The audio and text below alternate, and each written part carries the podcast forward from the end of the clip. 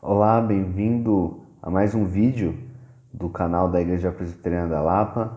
Meu nome é Matheus Solino e esse é o nosso quinto vídeo sobre resolução de conflitos.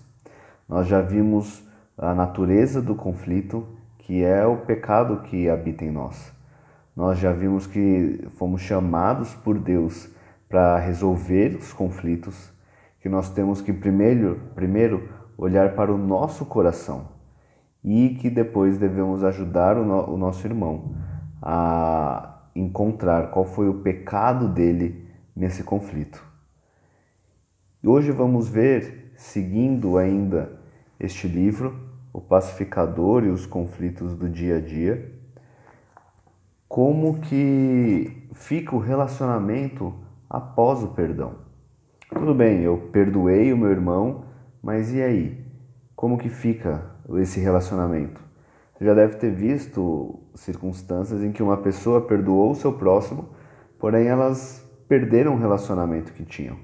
Não podiam mais frequentar o mesmo ambiente, não conversavam mais, apesar de terem dito que se perdoaram. Então, nós temos que relembrar qual que é o, o alvo, qual que é o modelo do nosso perdão. Paulo nos lembra isso em Efésios 4:32 e em Colossenses 3:13. Nós perdoamos porque fomos perdoados por Deus e nós devemos perdoar como Deus nos perdoou. Então, não podemos dizer que perdoamos alguém, porém não livrarmos o nosso próximo da penalidade do pecado que ele cometeu. Então, quando dizemos que perdoamos, porém não queremos mais nos relacionar, nós estamos ainda punindo o nosso próximo pelo pecado que dissemos que já perdoamos.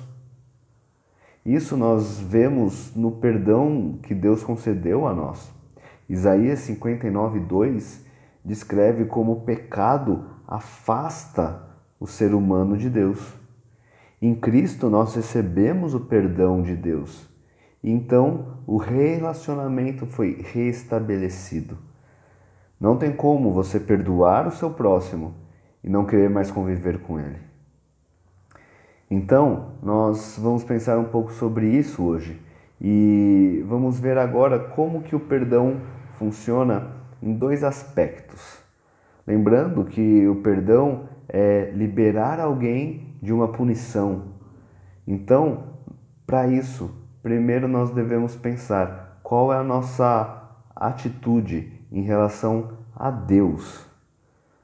Nós, quando perdoamos o nosso irmão, nós oramos a Deus pedindo pela, por bênçãos para esse irmão, nós oramos para Deus a nos ajudar na nossa, às vezes, luta em não desejar o mal, nós lamentamos a tristeza do nosso irmão, nós pedimos a Deus capacidade para amar o nosso irmão.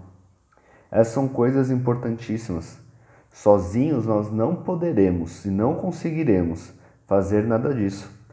A nossa carne humana, a nossa natureza pecaminosa vai nos levar a se afastar desse irmão, vai nos levar a rejeitá-lo, a não querer mais ter conversas com ele. Nós precisamos da ajuda do Espírito Santo para nos mover a amá-lo, a se alegrar com ele, a se entristecer com ele.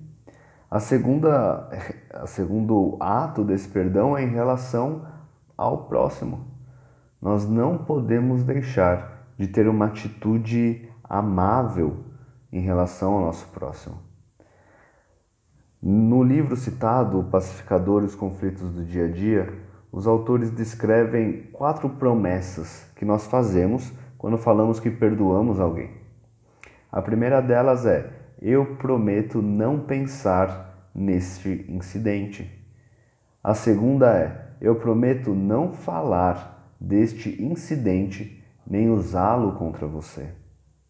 A terceira é: eu prometo não falar sobre este incidente a outros. E a quarta é: eu prometo não permitir que este incidente fique entre nós ou impeça nosso relacionamento pessoal. Então, nós sempre fazemos a pergunta, né? Mas depois do perdão, nós esquecemos o que aconteceu? Isso é impossível. Nós não vamos esquecer o, o triste episódio de conflito, mas o que nós fazemos quando nos lembramos disso? É essa que é a chave. Nós não vamos esquecer o que aconteceu, mas como que nós vamos reagir quando o assunto é trazido à tona ou quando ele surge em nossa mente? Primeiro nós devemos buscar não pensar nesse assunto, mas se nos lembrarmos dele, nós não podemos usá-lo contra o nosso irmão. Nós não podemos espalhar o que aconteceu a outros que não saibam desse, desse evento e nós não podemos deixar que este evento nos afaste do nosso irmão. Nós, ah, então, podemos apenas usar este evento como uma exortação ao nosso irmão, se ele voltar a cometer o mesmo pecado contra nós.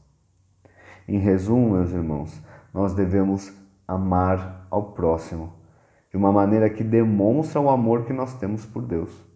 Nós temos que orar pelo próximo, nós temos que tratá-lo de uma maneira bondosa, nós devemos amá-lo de maneira deliberada e focada.